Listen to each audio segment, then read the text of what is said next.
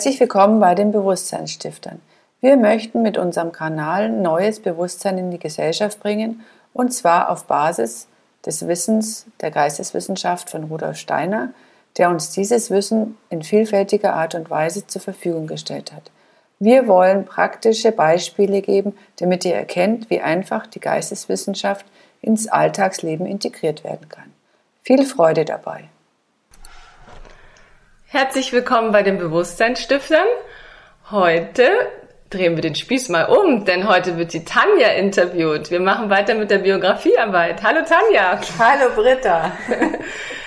ja, du, jetzt äh, konntest du ja schon ähm, bei ja, drei anderen ähm, Persönlichkeiten so ein bisschen in die Biografiearbeit reinblicken. Und jetzt wollen wir gerne mal in deine Biografie reinschauen. Bei dir ist ja auch viel passiert.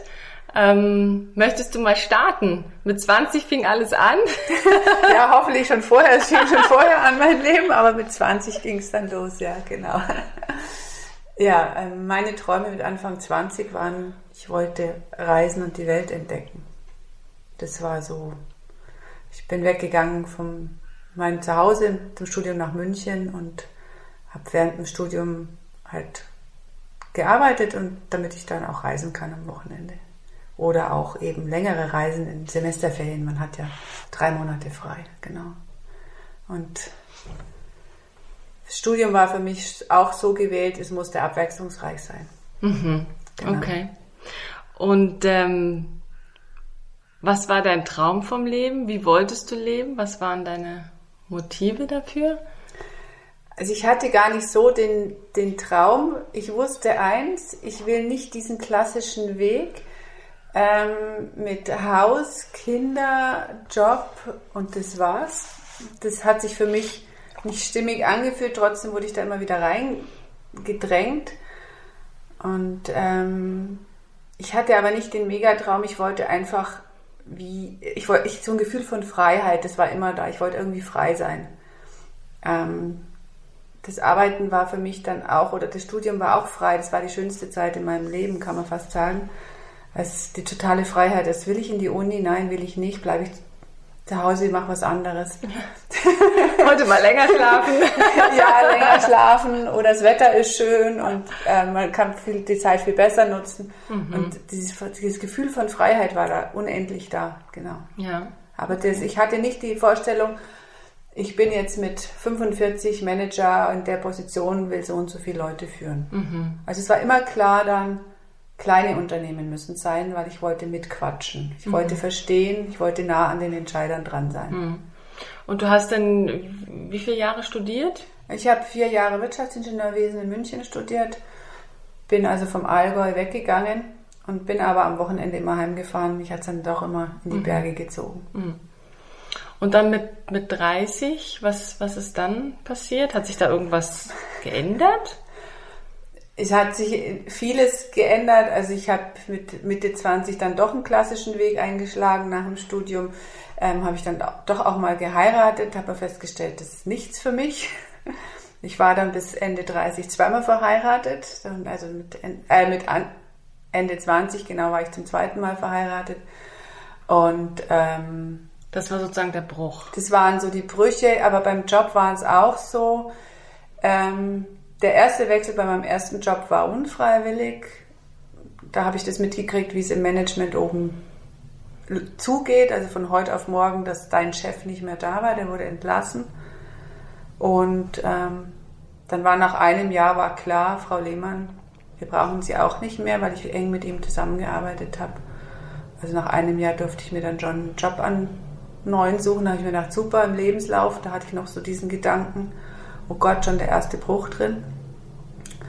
Ähm, ich habe dann aber einen ganz tollen Job gefunden. Das war direkt nach der Wende, war ich dann auch viel unterwegs, viel damals im Osten, habe viel gelernt über die Leute.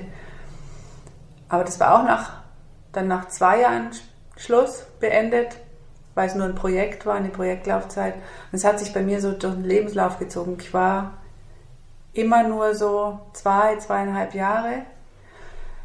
Zumindest an der gleichen Position, dann bin ich gewechselt, weil ich habe es gewusst, ich habe es gekonnt und ich wollte weiter, ich wollte mehr leben. Das war so mein, mein Ding. Also es gab viele Jobwechsel, aber mir war nie das Geld wichtig, sondern die Arbeit war dann langweilig. Mhm. Und das war für mich das, das Essentielle und eigentlich auch im Nachgang auf die Rückschau das Schöne, dass ich da mir wie treu geblieben bin und nicht auf die Karriere oder sowas geschaut habe, weil ich immer in Projekten gearbeitet habe. Das war das Wichtige.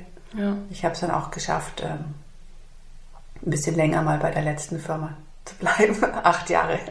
Aber nicht immer mhm. an der gleichen Position. Und da hattest du schon den, den Wechsel zu 40 Jahre oder das? Ja, der ich habe genau, ich habe mit wann habe ich denn den Job angefangen? Mit Ende 20, Anfang, Anfang 30, sowas genau. Mhm. Da war ich dann ging so langsam die Sesshaftigkeit. Nicht mehr ganz so viel Reisen dann. Ja, ich war sonst Montag bis Freitag eigentlich beruflich unterwegs. Ich fand das damals cool am mhm. Flughafen. Mhm mit allen wichtig, scheinbar wichtigen Menschen. Immer am Auch, Telefon. Ja, Gab es damals noch nicht. Andere Zeit, also man musste sich die Zeit durchgucken. Mhm. Und ähm, ja, aber man hat sich halt wie wichtig gefühlt. Das, also das war für mich dann schon auch irgendwie so vom Gefühl her, aber gleichzeitig habe ich auch gemerkt, ich sitze dann abends im Hotel und das ist eigentlich nicht das, was ich will. Mhm, mh. Genau. Aber ich habe es dann eben auch in meinem letzten Job, da bin ich dann nicht mehr so viel gereist, das war auch gut so und ähm, das war dann auch schön für mich. Also es war dann wie mit Anfang 30 war die Sturm- und Drangzeit beendet. und dann bist du 40 geworden. Dann bin ich 40 geworden, ja genau. Ähm, ja, da kam es dann schon auch wieder ein, ein Wechsel. Ich bin ja dann in die Selbstständigkeit gegangen mit Ende 30. Habe ich mir gedacht, so, jetzt hast du so viele Jobs gemacht, verschiedene Firmen. Was jetzt? Was nun? so die klassische Frage, die dann doch bei vielen aufkommt. Und dann habe ich gemerkt, ich wollte nach dem Studium ja Psychologie studieren, ich wollte viel mehr noch über den Menschen wissen. Und das, da ging meine Reise eigentlich so wirklich erst los. Ab 40 dann? So, es, es war so mit hm. Ende 30. Da habe ich dann. Ähm, Hast du nochmal angefangen zu studieren? Ja, ich habe eine Coaching-Ausbildung gemacht, die sehr intensiv war. Zwei oder drei Jahre ging die. Und ähm, da beschäftigt man sich ja in erster Linie mal mit sich selber. Wer bin ich selber? Also welche Schattenthemen kommen da hoch? Und ähm, da ist man ja auch nie wie fertig, aber das war sehr, sehr schön und das war eben der Unterschied zu einem Psychologiestudium. Die Theorie kann man sich auch vieles aus Büchern holen, aber das eigene Erleben ist daran das Wichtige. Das war für mich so. Und ich habe mich dann auch mit Ende 30 selbstständig gemacht. Es war dann klar, es geht nicht mehr in eine Firma, weil ja, ich wäre zwar reingegangen, wenn sie mir den, so einen Job angeboten hätten mit Projekten und im Personalbereich, aber damals waren viele Firmen nicht bereit, ich sage jetzt mal Seiteneinsteiger zu nehmen mhm. im HR, sondern da musste man ein klassisches Studium haben im HR-Bereich. Obwohl ich viel mhm. in den Firmen viel Trainings, Workshops gemacht habe, Projektteams geleitet, auch am Ende ein eigenes Team geleitet. Aber mhm. das war auch gut so. Also da ging es dann auch in Selbstständigkeit und seitdem bin ich und, und dann in welchem Bereich hast du dich selbstständig gemacht? Coaching und Beratung.